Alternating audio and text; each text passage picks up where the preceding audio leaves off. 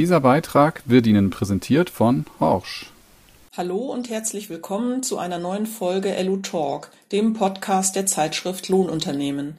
Mein Name ist Birgit Greuner und in der heutigen Folge spreche ich mit Andrea van Eyden über das Thema Ehrenamt und warum ehrenamtliches Engagement sehr wichtig ist, natürlich auch für Lohnunternehmer.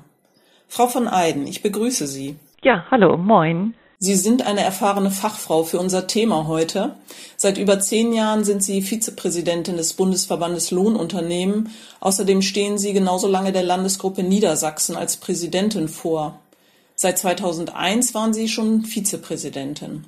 Aber nicht nur das Ehrenamt bestimmt Ihr Leben. Zusammen mit Ihrem Mann führen Sie ein eigenes Lohnunternehmen. Das stimmt. Seit 1988 gibt es unseren Betrieb. Der wurde damals komplett neu gestartet also ein Ausleger am kleinen Fendt war damals unser erstes Betriebskapital, kann man sagen. Ja. Wurde so ausgebaut. Mittlerweile haben wir zehn Mitarbeiter. Wir führen Arbeiten rund um die Gewässerpflege mit äh, Mähkörben, mit Schwimmbagger, Amphibienboot und so weiter durch. Kommunale Arbeiten runden das noch ab und alles rund um das Thema Grünland und planieren mit ganz unterschiedlichen Planierschildern. Was waren für Sie denn die wesentlichen Beweggründe, sich ehrenamtlich im Verband zu engagieren? Ja, wissen Sie was? Ich wurde damals einfach überredet. Ach.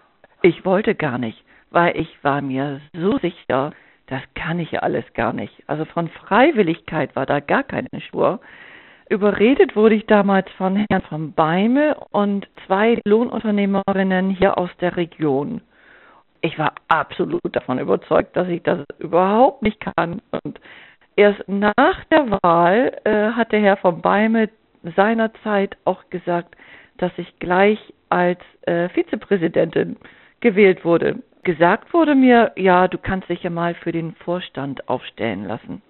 Das ist wirklich eine besondere Situation. Haben sich Ihre Erwartungen an Ihre Ehrenämter im Verband denn bestätigt? Erwartungen hatte ich ja gar keine ähm, sondern nur eigentlich meinen eigenen Anspruch, den Anspruch ja an mich selbst. Und ja. äh, manchmal merke ich auch, dass ich meinen eigenen Anspruch gar nicht immer gerecht werden kann, weil es ja auch im Betrieb und auch äh, familiär immer wieder Schwankungen so im Arbeitspensum gibt und man fühlt sich manchmal schon wie so eine Krake. Jeder zieht an einen. Wir haben jetzt auch ein Jahr umgebaut, das hat zeitmäßig auch alles über den Haufen geworfen und ja, mittlerweile sind auch noch einige weitere Ehrenämter dazugekommen, alle ganz unterschiedlich.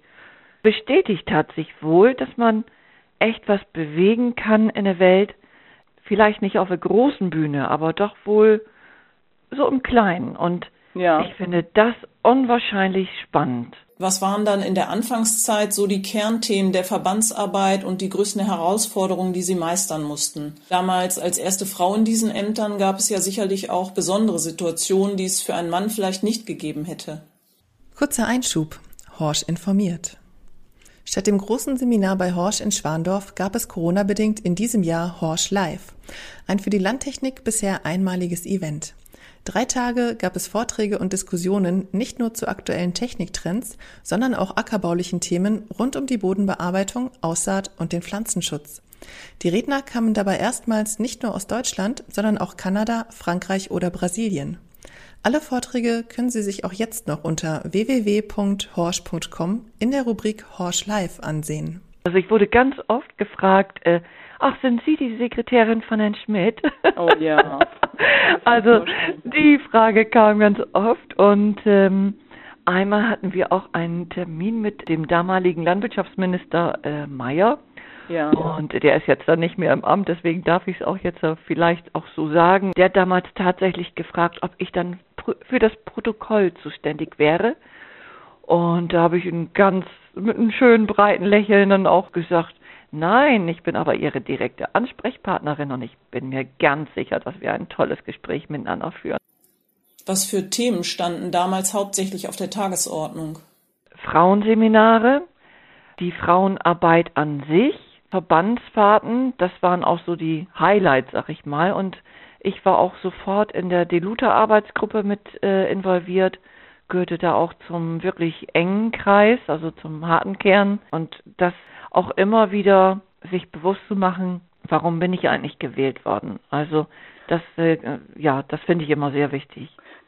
Genau, das leitet auch zur nächsten Frage über. Welche persönliche Leitlinie ist Ihnen bezüglich Ihrer Arbeit für Verband und Landesgruppe denn besonders wichtig? Immer wieder auf den Boden der Tatsachen zurückkommen, also immer wieder dran denken, dass ich ja für das Engagement gewählt wurde und dass ich äh, meine Kraft für meine Kolleginnen und für Kollegen bereitstelle, nicht für den eigenen Betrieb. Der ja. eigene Betrieb ist auch da zwar mit gemeint, aber der muss nach hinten gestellt werden. Erstmal alle an sich, sag ich mal so. Ich weiß jetzt nicht, wie ich es besser ausdrücken soll, aber nicht mehr und auch nicht weniger. Und äh, ja, das ist so meine Leitlinie, dass ich immer darauf, äh, auf diesen Boden der Tatsachen wieder zurückkomme und immer wieder sehe, so, was kann man für den Lohnunternehmer rausholen? Und da bereichern einen die eigenen Erfahrungen im eigenen Betrieb sicherlich, aber man muss eben gucken, dass man sie nicht vorne anstellt. Also es ist unglaublich wichtig und gut, dass Leute aus der Praxis in solchen Ehrenämtern sind. Denn ähm, unsere äh, Mitarbeiterinnen und Mitarbeiter an der Geschäftsstelle, die, die können ja nur so gut sein, wie wir aus der Praxis den Dialog suchen und ja, immer wieder darauf hinweisen, Mensch, was äh, bewegt uns jetzt gerade draußen? Das ist so diese Geschichte, die ich unglaublich wichtig finde. Also wir verlangen immer, dass die Geschäftsstelle für uns Lohnunternehmer alles rausholt, aber ich verlange auch von mir selbst, dass ich äh, diese Kolleginnen und Kollegen da auch immer wieder mit ins Boot hole und auch überhaupt informiere darüber, was draußen überhaupt los ist. Man merkt ihnen die Begeisterung fürs Ehrenamt an. Es heißt ja so schön, Ehrenämter verändern die Welt. Sie haben auch schon immer fürs Ehrenamt geworben. Was geben Sie anderen Menschen zu diesem Thema am liebsten mit auf den Weg? Man wird nicht dümmer. Und auch der Spruch, man wächst mit seinen Aufgaben, den fand ich am Anfang ziemlich blöd, aber ja. er ist richtig. Er ist wirklich richtig. Und ich wäre persönlich lange nicht die, die ich jetzt bin, ohne mein Ehrenamt. Auch so viele interessante Leute kennenlernen zu dürfen, das hätte ich ja nur als, ich sag mal, Andrea von Eiden nie hingekriegt. Es ist ja auch gar nicht der Mensch Andrea von Eiden, die sich jetzt gerade mit so unglaublich interessanten Menschen trifft, sondern das Amt. Ja, beziehungsweise eigentlich beides. Sie füllen es ja mit ihrem Menschsein aus und dadurch kommen sie auch noch mal ganz anders voran, denke ich. Das stimmt. Also habe ich noch nie so drüber nachgedacht. Ich denke immer mir, äh, mir so, ja, dass es, dass nur durch dieses Amt, dass ich dadurch ja repräsentiere, aber auch vor allen Dingen die Kolleginnen und den Kollegen vertrete und sonst wäre so manche Tür ja auch verschlossen geblieben. Und etwas bewegen zu können, das ist etwas, was ich am Ehrenamt wirklich gut finde. Und das ist dann auch das, was Ihnen in den vielen arbeitsreichen Zeiten sicherlich auch den Antrieb gegeben hat, weiterzumachen, höre ich so raus. Das einmal, aber auch den Spruch, nützt ja nichts. Also man ist ja gewählt worden, also muss ich. So, wir sind nicht bei Wünsch dir was, sondern ähm, bei Mach was. Leider engagieren sich immer weniger Menschen ehrenamtlich. Wo sehen Sie denn diesbezüglich besondere Herausforderungen für die künftige Verbandsarbeit? Für die Verbandsarbeit so künftig ist die große Herausforderung, dass wir sowohl junge als auch ältere Kolleginnen und Kollegen zum aktiven Mitmachen mit ansprechen. Also ich bin gar nicht so drauf, dass wir nur Junge haben, mhm. sondern äh, der Mix macht's. Ich wäre ohne meine älteren Kollegen nie richtig so weitergekommen. Also das war so wertvoll, wenn wir zusammen zu irgendwelchen Veranstaltungen gefahren sind und die Gespräche im Auto. Gott, das war ja also, Wahnsinn, was man da gelernt hat. Und ja. Sowohl jung als auch älter. Das der, der Mix macht's die Arbeit für das eigene Lohnunternehmen und für den Verband unter einen Hut zu bringen, das ist sicherlich nicht immer einfach. Sie sagten schon, Sie versuchen Ihr eigenes Unternehmen bei der Verbandsarbeit auf jeden Fall hinten anzustellen und trotzdem macht es ja viel Arbeit. Bei welchem Thema und zu welchen Zeiten war das besonders schwierig für Sie? Besonders schwierig ist es immer, wenn Anfang Dezember die Deluta stattfindet. Das ist bei uns komischerweise im Betrieb die Hauptsaison. Bis Mitte Dezember müssen nämlich sämtliche kommunalen Arbeiten erledigt sein. Mhm. Die Aufmaße müssen geschrieben sein und die Abrechnungen müssen raus. Alles, was nach Kassenschluss, und der ist immer so zwischen 10. und 13. Dezember, was nach Kassenschluss rausgeht, wird dann nicht mehr behandelt. Das ist echt, äh, ja, das hat so manche Abend- und Nachtschicht dann auch bedeutet. Aber ja, nützt ja nichts. Da muss man dann halt mit durch, ne? Und durch so manches Nadelöhr kommt man einfach äh, dann nur durch, indem man sich sagt, wat muttert mut. Aber auch ähm, ruhig mal ähm, was an Kollegen delegieren. Also ich habe das jetzt in der Landesgruppe Niedersachsen zum Beispiel äh, extra so vor einigen Jahren eingeführt, dass wir quasi, ähm, dass verschiedene Kollegen verschiedene Arbeitsbereiche abdecken sollen und ja werden. Können Sie ein Beispiel nennen? Thema Wirtschaftsdüngung. Wir haben da in der Vergangenheit Hubert Schillmüller, jetzt Adrian Beverborg, Karl-Heinz ne Nehmann, Kai Stevens, die haben sich da unglaublich engagiert, Ludger Feldhaus nicht zu vergessen. Das sind die Profis in dem Segment. Und da wäre es ja ziemlich bescheuert, wenn ich, die ja mit Wirtschaftsdüngung im Betrieb gar nichts zu tun habe, ich dann dieses Wissen von den Kollegen da nicht einsetzen würde. Somit haben die mir alles bei den ganzen Treffen rund um das Thema Wirtschaftsdüngung alles abgenommen, sag ich mal so. Klar, man wurde informiert und wir haben auch unwahrscheinlich viel diskutiert, mhm. aber das sind diejenigen, die hier den Hut aufhaben. Das klingt nach effektiver Teamarbeit. Ja, ich finde es unwahrscheinlich wichtig, denn man soll sich selber nicht so als so wahnsinnig wichtig ansehen, finde ich. Man kann ja gar nicht alles wissen. Da gibt es so viele tolle ähm, Leute in den Präsidien und da wäre man ja ganz schön blöd, wenn man äh, diese ja. Menschen nicht mit motiviert und mit ins Boot holt. Die nehmen da einen natürlich dann auch so manchen Termin ab. Gut, das haben wir im, in der Landesgruppe Niedersachsen äh, vor Jahren so auf den Weg gebracht ist ein guter Weg, absolut.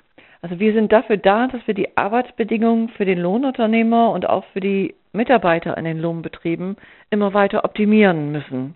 Wir haben so viele neue gesetzliche Vorgaben und, und, und. Und da müssen wir einfach am Ball bleiben und ja, hier überall zu optimieren. Das ist das, wofür wir gewählt worden sind. Das ist eigentlich der Knackpunkt, finde ich. Sie sagten vorhin, dass Sie auch noch einige andere Ehrenämter haben, also auch außerhalb des Themas Lohnunternehmen. Verraten Sie uns, was Sie noch alles für die Gemeinschaft angehen in Ihrer Freizeit, in Anführungszeichen? Hm, also ähm, einmal bin ich noch als ehrenamtliche Richterin irgendwann mal nominiert worden. Ja, am Anfang beim Arbeitsgericht Oldenburg, jetzt beim Landesarbeitsgericht Niedersachsen war ich gerade gestern noch wieder für in Hannover. Und auf Gemeindeebene, ja, bin ich jetzt für einen Gemeinderat, sag ich mal, aufgestellt worden, beziehungsweise ich soll mich zur Wahl stellen, so, so ja. muss man es vielleicht sagen.